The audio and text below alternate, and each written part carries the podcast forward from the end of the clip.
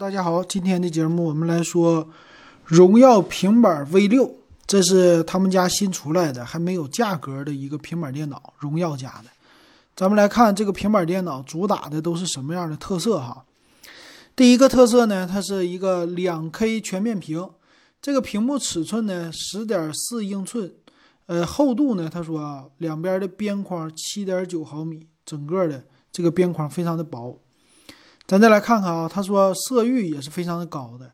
那这个呢，我看起来应该是主打的手写年轻化，这是它的一个特色。再来看看它的设计，设计方面呢，它有三个颜色，和手机很类似。那这机器正面呢，看起来是一个全面屏的，比较窄边的全面屏的结构。在背面看起来呢，它是拥有，这是一个摄像头啊。突出的那种的形式和手机非常像哈，然后背面的造型有绿色、银色、黑色，这看起来和手机当年的，我觉得荣耀的八系列呀、九系列呀这种背盖有点类似，就是金属光芒的那种颜色。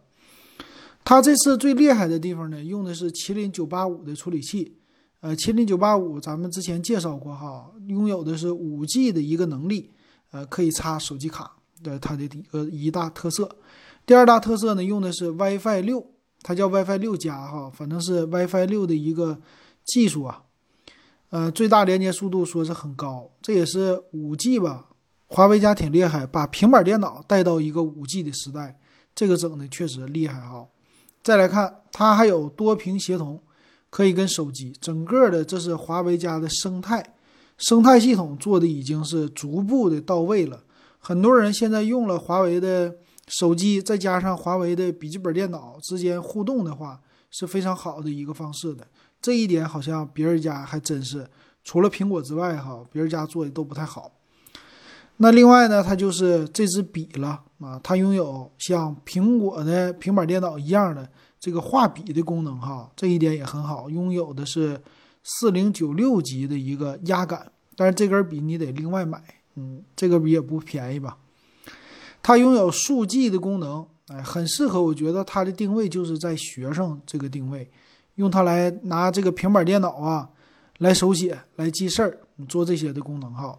再来看它这个也能干嘛呢？属于叫 WPS 有的一个功能，说一键抠图啊、旋转呐，嗯，叫什么自由剪裁呀、批注啊这些的，为了你呢做 PPT 更方便。但可能很多人还是喜欢用鼠标做 PPT 吧。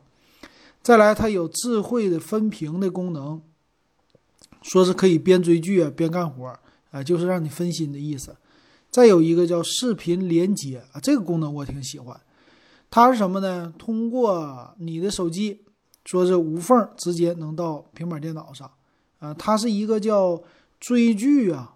追剧方式的一个连接啊，这种的应该不是投屏，应该这个技术啊是在你们家，这写的是好像是投屏的意思啊。如果在投屏能投到平板电脑上，这个感觉就狠了。但是我感觉这个功能，我平时他说支持两个 A P P，华为视频、优酷。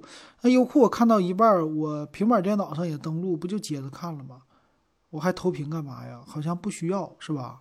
这功能没看懂，它还有一个叫屏幕共享功能啊，这个功能挺适合现在网课的。说是屏幕共享，手把手教别人，嗯，它支持屏幕共享，闻其声见其人，这个功能挺好玩。但是这个功能呢，我怎么感觉是什么 Skype 的功能啊，或者是最近的钉钉啊，好像都开始玩这个功能了吧？我现在很多 APP 都有的啊。反正它主打的就是教育，嗯，很多的都是主打年轻人教育。再来看，它还有什么分屏，分成两个类似于手机的这种的应用的啊，长条的屏幕。再来看还有什么呀？电池，电池七千二百五十毫安的电池，嗯，上网的话十个小时能达到，玩游戏说还能达到八个小时，说又能玩游戏又能上网。四声道四个扬声器，沉浸式的哈。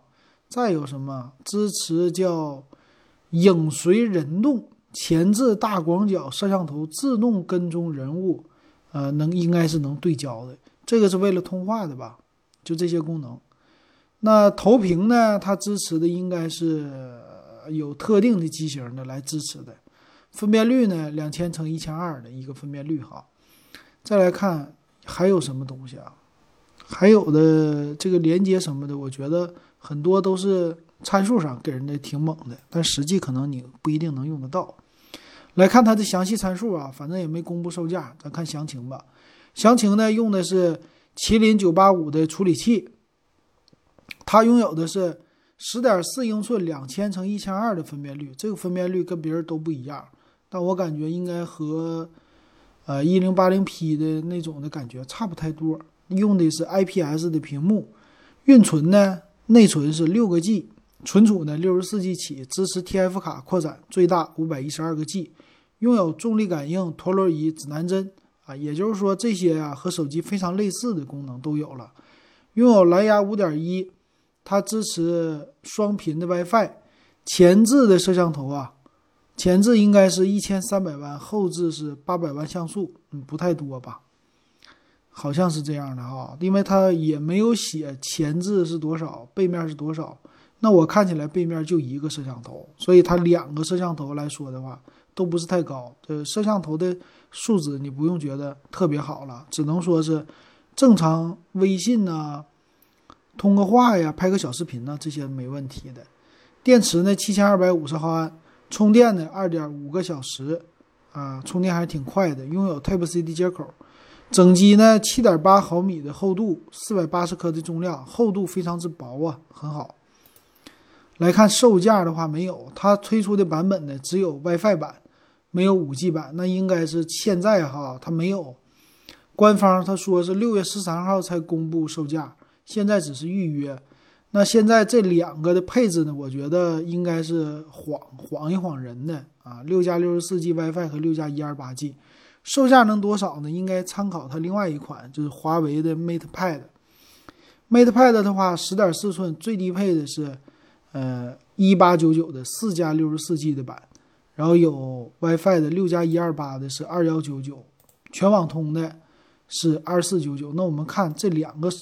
设备平板设备它们的区别在哪里？哈，先来看它们俩的处理器不同。那这个 MatePad 呢，因为它是用的华为的华为的品牌哈，它拥有的呢这个处理器是麒麟八幺零，所以一看这个荣耀的定位比它高一些，处理器高。但是它们俩屏幕是一样的，都是十点四寸两千乘一千二的一个分辨率。那之前的 MatePad 呢是四 G 的吧，它拥有的啊，六个 G 内存，一百二十八 G 存储和六十四 G 存储都有。那传感器方面呢，这个两个也是基本上相同的传感器，双频的 WiFi、蓝牙五点一都一样。但是荣耀的这一款呢 V 六，它是在前置摄像头啊是一千三百万像素，背面是八百万像素，所以这一点上比 MatePad 高一点，在前置方面哈。